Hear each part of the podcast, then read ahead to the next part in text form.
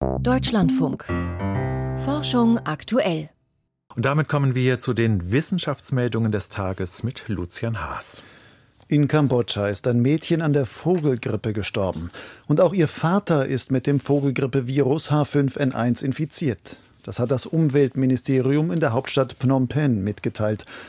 Noch ist die Frage ungeklärt, ob sich beide unabhängig voneinander durch Kontakt mit infizierten Vögeln angesteckt haben oder ob hier auch Viren von Mensch zu Mensch übertragen wurden. Die Direktorin für Epidemie- und Pandemievorbereitung und Prävention bei der Weltgesundheitsorganisation, Sylvie Briand, bezeichnete die Situation als beunruhigend. Die WHO überprüfe derzeit ihre globale Risikobewertung. Derzeit grassiert die größte jemals dokumentierte Vogelgrippewelle bei Vögeln. Sie erstreckt sich über mehrere Kontinente. Experten befürchten, dass sich das Virus immer mehr an Säugetiere anpassen und dadurch auch dem Menschen gefährlich werden könnte. Leptin macht Mäuse hungriger auf Sex als auf Nahrung. Normalerweise würden hungrige Mäuse eher fressen, als den Kontakt mit Sexualpartnern zu suchen. Doch wenn man ihr Gehirn mit dem Botenstoff Leptin stimuliert, bevorzugen sie doch den Sex. Das berichten Forschende der Universitätsklinik Köln im Fachjournal Cell Metabolism auf Basis von entsprechenden Experimenten. Leptin gilt als ein Sättigungshormon. Bisher war nicht bekannt, dass es auch soziale Verhaltensweisen beeinflussen kann. Die Studie zeigt auch, dass es die gleichen spezifischen Neuronen mit Leptinrezeptoren im Hypothalamus sind, die sowohl das Fress- als auch das Sozialverhalten der Tiere steuern. Die Planktonblüte im südlichen Ozean schwächelt. In jedem Frühjahr kommt es rund um die Antarktis zu einer Massenvermehrung von Phytoplankton.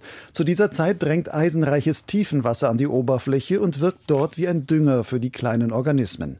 Ein Forschungsteam aus den USA warnt nun allerdings davor, dass das Phytoplankton im südlichen Ozean zunehmend unter Eisenmangel leidet. Es gebe Anzeichen, dass die Produktivität zurückgeht, schreibt es im Fachjournal Science. Diese Entwicklung könnte problematisch sein fürs Klima, denn bei seinem explosiven Wachstum bindet das Phytoplankton große Mengen an Kohlendioxid aus der Atmosphäre. Viele Klimamodelle rechnen bisher mit einem Anstieg der Produktivität des Phytoplanktons im Laufe dieses Jahrhunderts. Die aktuelle Studie stellt den erwarteten Trend in Frage. Schwedische Forscher haben die schnellste Laserkamera der Welt entwickelt. Sie kann Filme mit mehr als 10 Milliarden Bildern pro Sekunde aufnehmen. Dabei, damit arbeitet die Kamera rund 1000 Mal schneller als die bislang besten vergleichbaren Systeme. Interessant ist der Einsatz solcher extremen Hochgeschwindigkeitskameras unter anderem für die Erforschung von Verbrennungsprozessen. Wenn Kohlenwasserstoffe verbrennen, entstehen feinste Rußpartikel, nur wenige Nanometer groß, die nach kürzester Zeit wieder vergehen. Mit der schnellen Bildfolge der Laserkamera lassen sich die dabei ablaufenden Prozesse im Detail beobachten. Die Kamera benötigt jeweils nur einen einzelnen Laserpuls, um eine komplette Flamme zu durchleuchten und dabei ein zweidimensionales Schnittbild zu schießen. Aus Milliarden dieser Pulse werden dann ganze Filme.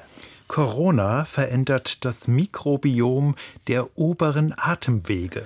Die Zusammensetzung der Bakteriengemeinschaften, die dort im Körper siedeln, ist bei gesunden Menschen eine andere als bei Menschen, die an Covid-19 erkrankt sind. Das zeigt eine Studie von Forschenden der Vanderbilt University im Fachjournal Microbial Genomics. Sie untersuchten anhand von Rachenabstrichen, welche Arten und Mengen von Bakterien in den oberen Atemwegen vorkommen. Dabei fanden sie wiederkehrende Muster, wie sich das Mikrobiom von Probanden mit einer akuten Corona-Erkrankung von dem gesunder Personen unterschied. Die Erkenntnisse lenken den Blick auf neue Therapieansätze bei viralen Atemwegserkrankungen.